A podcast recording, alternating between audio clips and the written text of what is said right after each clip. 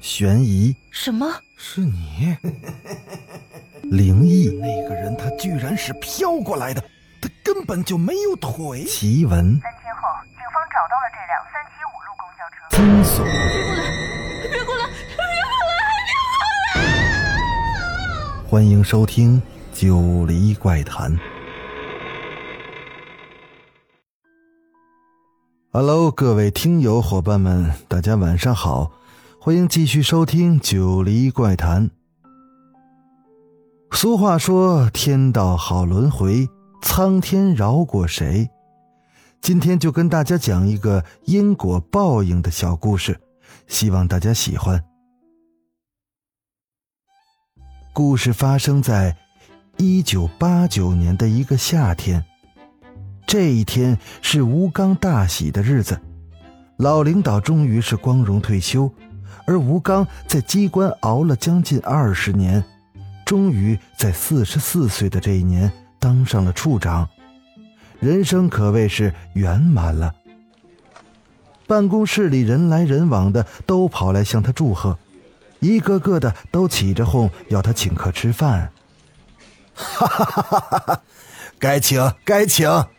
晚上我在宴宾楼包两桌，大家都来啊，一起热闹热闹。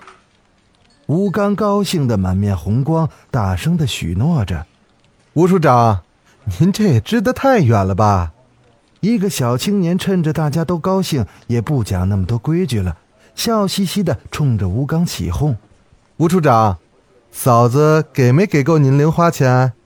要不您先请我们吃个冰棍吧？”“对对对。”老吴啊，晚上再说晚上的事儿。现在这么多人都来恭喜你，你可得表示表示。我去买，我去买。白冰冰现在肯定就在咱们局对面那个小学门口候着呢。白冰冰是吴刚他们单位的小青年们给最近新来这片地方卖冰棍的那个女孩的戏称。其实姑娘姓什么，他们并不知道。只不过，因为她总是穿着一身白裙子，又总是推着一辆自行车，车的后座上绑着个白色的箱子，里面都是冰棍儿，所以他们就戏称他为白冰冰。白冰冰总是在他们上下班的空档，在他们单位门口热情的叫卖着。吴刚也注意过他几次，甚至好几回都想上去跟他搭话。但是因为吴刚从来都不吃冰棍儿，也不买冰棍儿，所以也找不着搭话的由头。吴刚总觉得这个白冰冰跟他以前在乡下的女朋友长得很像。他也是在这座城市里卖了很多年的冰棍儿，供着吴刚上完了大学，又到了省城去深造。但那都是很多年前的事儿了。大哥。买个冰棍儿吧，吃一根神清气爽，不中暑呢。吴刚和同事们吃完饭，刚醉醺醺的走到他家的巷子口时，就看见白冰冰推着冰棍车，亭亭玉立的站在昏黄的路灯下，正热情洋溢的向他推销着。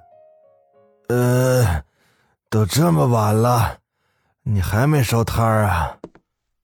吴刚满嘴的酒气，但教养还是让他客气的寒暄着，继续往里走。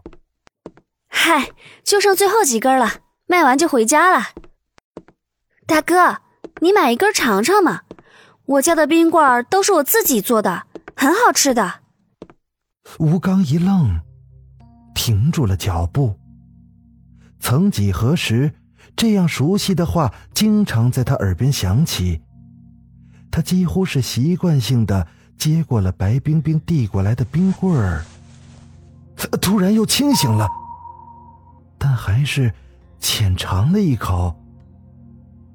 可就是这一口，吴刚瞪大了眼睛，惊恐的看着他以前的那个女朋友，就站在白冰冰的身后，一脸怨毒的看着他。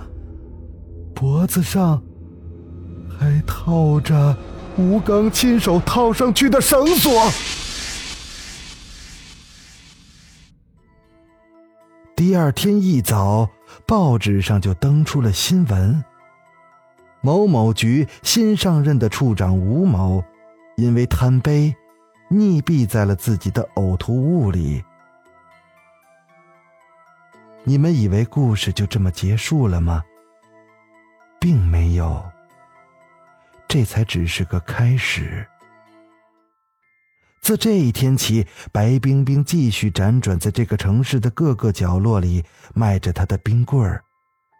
只是谁都看不到，她的自行车后面总是拖着一根绳索，而那个绳索的另一端，套着吴刚的脖子。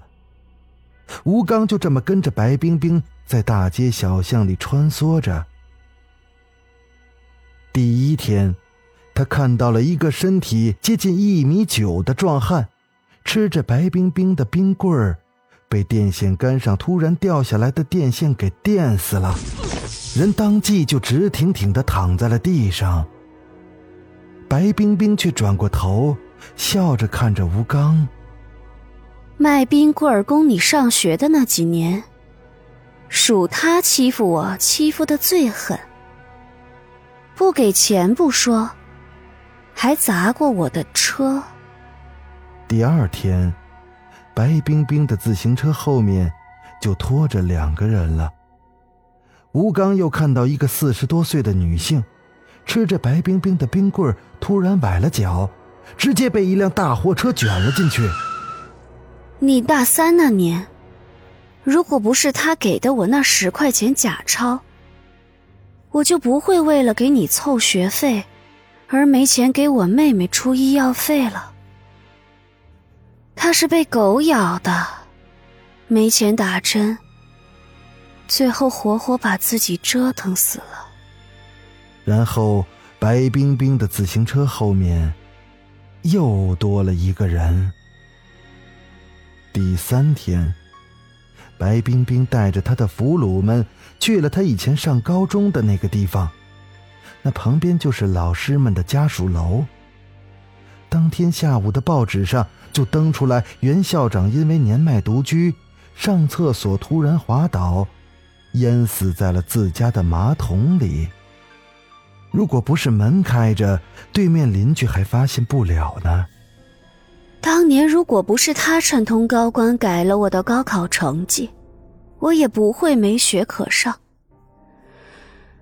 更不会风吹日晒卖了几年冰棍儿，供出你这么个白眼狼。毫无意外的，第四天，高官和他的女儿意外的出车祸死掉了。第五天，第六天，第七天，直到第二十一天。每天的报纸上都会登出一户人家有人意外死亡的新闻。有心人也许会发现，所在的这些报纸登出来的照片里，总能找到一个白色的身影，或远或近，模模糊糊的。第二十二天，这天白冰冰没有出摊儿，她愉快的哼着歌。把家里里里外外的打扫了一遍，又找房东退了房子，卖冰棍的自行车也送给了门口看门的老大爷。他人很好，不论我多晚回来，总是笑眯眯的给我开门，然后嘱咐我别太晚回家。白冰冰平静的对吴刚说着。到了傍晚时分，白冰冰牵着她的二十三个战利品出门了。他们一个个全都目光呆滞，行动僵硬。街上的人们也都奇怪的看着一个穿白衣服的女子，一个人在街上有说有笑的往西边去了。晚上十一点多，白冰冰终于来到了城西的一条大路上。路边的高墙上爬满了藤蔓，这一块已经没有路灯了。稀薄的月光下，藤蔓影影绰绰，张牙舞爪。如果是一个活着的人看见了，肯定会觉得瘆得慌，不肯再往前走了。可白冰冰一脸轻松地牵着他们，慢慢的绕过路口，来到了一座紧闭的大门前。那大门白底儿的大牌子上，赫然写着三个破败的大字：“殡仪馆。”这是最后一个了。白冰冰牵着他们穿门而入，一路往里走去，一直走进了停尸房旁边的一个小房子里。那昏暗的灯光里，一个看上去有六十多岁的老头子正悠闲地叼着烟嘴儿，靠在躺椅上。桌子上的收音机里正在吱吱呀呀的唱着戏。你知道吗？当年我被你勒死，伪装成上吊的样子，连夜我爸妈就把我送到这儿来了。可是他，可是他，白冰冰的胸脯大力的起伏着，脸上青筋暴起，月光洒在她惨白的脸上，仿佛都要凝出冰来了。他的每个字都说得很慢，仿佛要把牙齿都咬碎了。他居然连我的尸体都不放过，就在停尸房里，他玷污了我。你该死！白冰冰突然暴起，冲着老头冲了过去，在他脸上咆哮着，仿佛下一秒就要冲进老头的身子里去。老头猛然间惊恐的环顾了一下四周，慢慢的垂下了头。只是这一下，吴刚就看见老头的灵魂轻飘飘的飘出了他的身子，被白冰冰一把掐住了脖子。算了，白冰冰突然垂下了手。我这一生造孽太多，却也圆满。可是我总是逃不脱的，不如灰飞烟灭吧。吴刚艰难的转动脖子，看了看挂在墙上的钟，已经是凌晨五点了。再过一会儿天就要亮了。他突然很想哭，可是他没有眼泪。他也很想请求白冰冰的原谅，可他也说不出话来。他和其他二十四个只能任由着白冰冰牵着，一步一步的走向了焚尸炉。他们都害怕极了，可却怎么都动弹不了。还来不及多想，就随着白冰冰一跃而起，没入了那熊熊的烈火之中，永远的消失在了这尘世里。紧接着，一缕青烟顺着焚尸炉巨大高耸的烟囱，消散在了天空中。好了，故事就讲完了。我是主播九黎香柳，咱们下个故事再见。